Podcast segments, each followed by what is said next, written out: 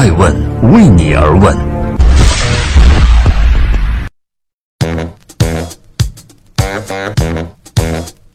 Hello，大家好，二零一八年的七月十八号，星期三，爱问人物创新创富，欢迎大家的守候。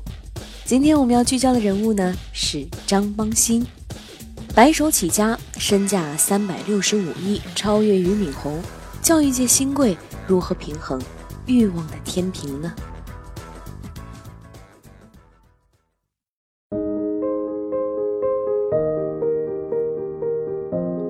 个七年完成了公司上市，第二个七年成为全球教育大王。张邦鑫这个白手起家的八零后，以惊人的速度超越了教育行业的老大哥俞敏洪。在二零一八年，无润全球富豪榜以三百六十五亿元的财富位列全球第三百六十位，而俞敏洪则以一百九十五亿排在了第八百七十二名。然而，就像中国的那句老话“树大招风”。北京时间的二零一八年六月十四号凌晨，美国做空机构浑水公布了一份做空报告，质疑好未来自二零一六年起财报造假、欺诈性的创造利润。公司股价盘中跌幅一度超过了百分之十五，一个交易日内市值跌掉了二十二亿美元。一纸报告将张邦鑫推向了台前，他始终在稳健与激进中摇摆，内心仿佛住着两个小人儿在一直博弈。一个呢是金牌家教张邦鑫，坚持教育行业质量与口碑的优先性，践行着保守稳健的发展策略；而另一个则是企业家张邦鑫，面对激烈的竞争和随处可见的机遇，他下决心要加速扩张，占领市场。好未来的十五年，可以说就是这两个张邦鑫相互博弈的十五年。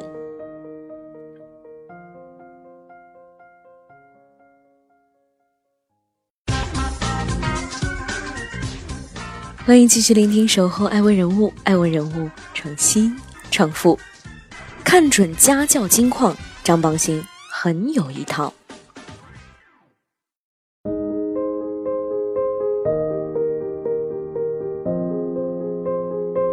二零零三年的八月，张邦鑫创办学而思的时候，可能并没有料想到自己有朝一日会力压王思聪，成为八零后的首富。毕竟那个时候，他只有东拼西凑来的十万元，一间十二平米的办公室，连同一个破沙发、破柜子，还有一台二手电脑。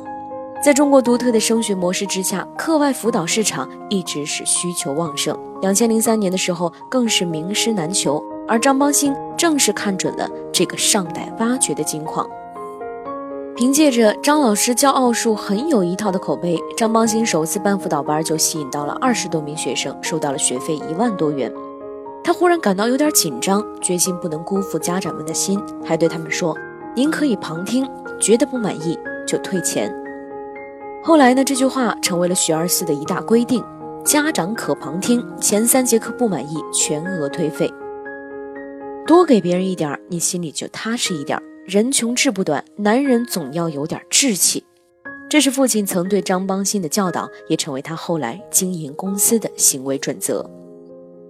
与按报名数量请老师的传统做法不同，学而思呢是有多少合格老师就招多少学生，这种风格一直延续下来，并且保证了极高的教学质量，学员的成绩提高很快。二零零四年，二百名学员中有四十二人考取了人大附中的实验班。百分之九十五的学员进入了重点中学，如此高的升学率成为学而思最令人瞩目的招牌。学而思很重视口碑，对教学质量的要求可以说是到了苛刻的地步。根据学而思的一位员工介绍，在学而思的培训班里，主要实行小班教育，小学班十五人，初中班二十人，高中二十五人。尽管现在的学校通常是二三十人一班。少招一个学生会失去很多利润，家长也会因为给孩子报不上名而怨声载道。但是张邦鑫仍然固执地坚持这一点。事实证明，张邦鑫的坚持是对的。两千零五年创办仅两年的学而思销售额达到了一千万元。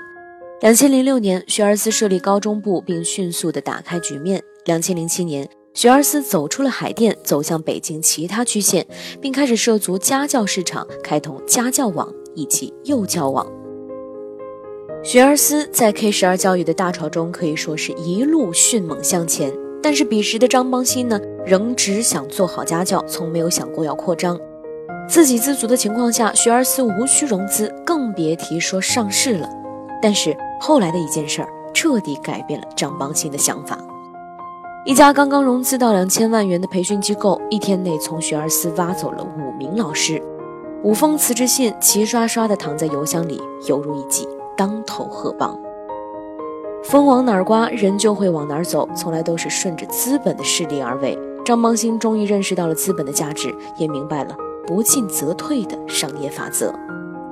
后来，张邦鑫回顾当时的心情说：“小而美就可以了吗？原来我是这么认为的。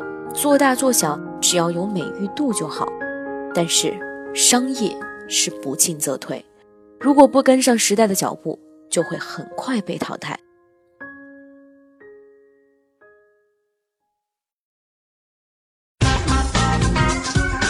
欢迎继续聆听《守候爱问人物》，爱问人物创新创富，敲钟上市，好未来一定要赌。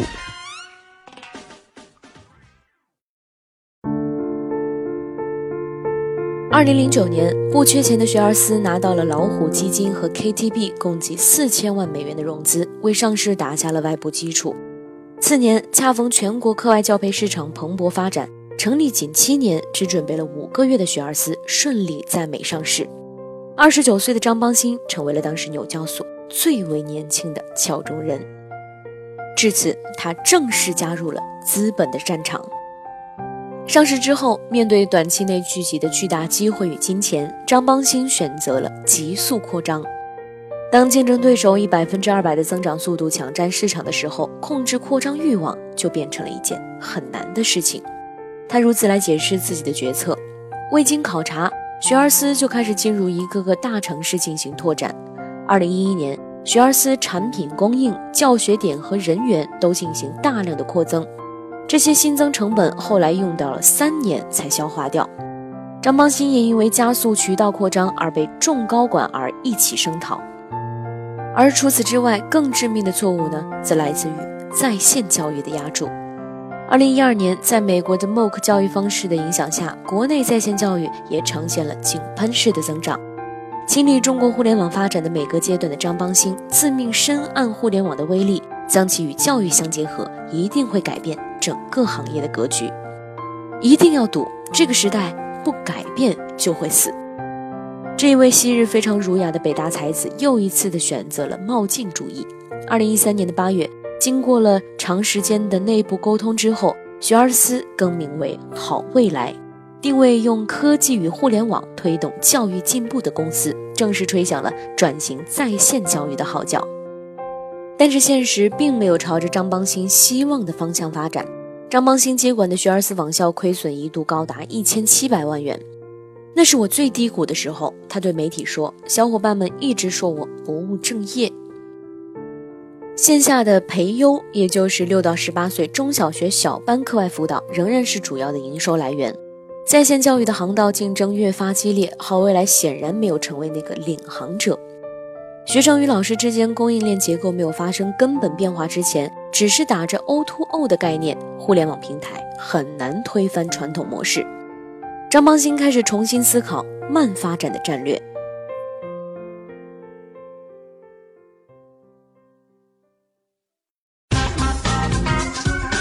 欢迎继续聆听《守候爱问人物》，爱问人物创新创富，速度与激情被资本摇摆的张邦鑫跌入浑水。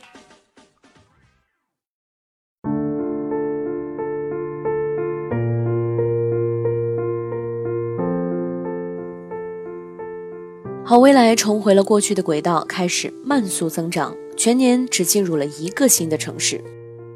教育行业一二级市场投资人博时曾在二零一四年与张邦鑫有过交流，他用非常压制甚至是谦虚来形容当时张邦鑫对于公司发展的掌控，感觉发展的步子其实可以迈得更快一点，但是他把步子给压慢了。回忆起二零一四年与张邦鑫的那次交谈，博士表示，当时好未来的广告投放很少，除了培优以外，其他业务的扩张都做得比较的谨慎。你一看就知道，他藏了很多的营收跟利润，在压着发展速度。发展速度也还不错，PE 也才二三十倍。梳理好未来上市后的发展历程，在二零一六年以前，稳健一直都是比较明确的主基调。而在那之后，张邦鑫的天平又偏向了快速扩张。一位好未来的员工表示，这几年明显的感受就是急了。好未来二零一八财年四季度的报告显示，培优净收入增长百分之五十五点四，入学人数也增长了百分之七十二点四。入学人数的激增使得课程质量堪忧。除此之外，好未来还将触角伸向了幼教、留学和智能教育等新的领域。盘子大了，犯错的风险呢也就随之而来。今年的六月份，浑水报告中涉及好未来虚增。从已公布的报告第一弹中来看，浑水实锤部分所涉及的两笔并购案确实存有蹊跷，但是并不涉及运营利润和主营业务。两个案件分别是好未来二零一五年投资顺顺留学这笔价值五千万美元的收购，并没有发生实质性的标的转移，而只是合同空转。同年，在好未来对青青家教的投资中，这家上线仅仅几个月的网站获得上千万美元的投资，并且隐瞒了关联交易。经历了六年前浑水做空新东方的教培行业观察人士朱宇认为。浑水的报告不一定是好未来真正的危机，而真正的危机呢是接下来两个季度的业绩数字。今年暑假受多个因素的影响，学而思优培的多个主要城市的招生增速放缓，而网校增长呢仍然依靠大量的广告投放实现，这将成为好未来接下来半年的主要压力。而张邦鑫还能够保持一个好未来吗？营收增长、利润增长与市盈率等指标，如同资本方悬在其头上的达摩克利斯之剑，他不得不在快与慢之间继续的摇摆。但是在资本的漩涡中，又有谁能把握的刚刚好呢？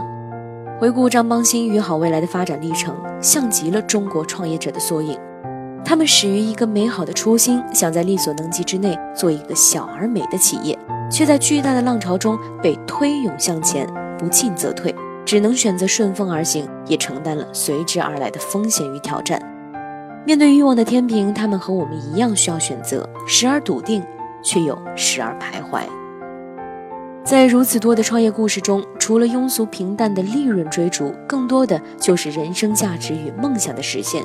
也许终有一天，财富排行榜上的数字不再会被人津津乐道，但是你一定还能想起张邦鑫在纽交所敲钟时的笑脸。他如此的年轻、坦率、投入，而且精力充沛，对未来充满着希望，意气风发地畅想着未来的无限可能。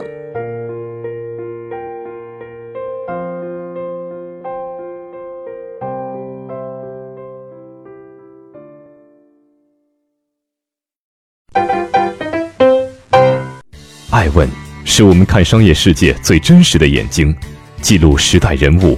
传播创新精神，探索创富法则。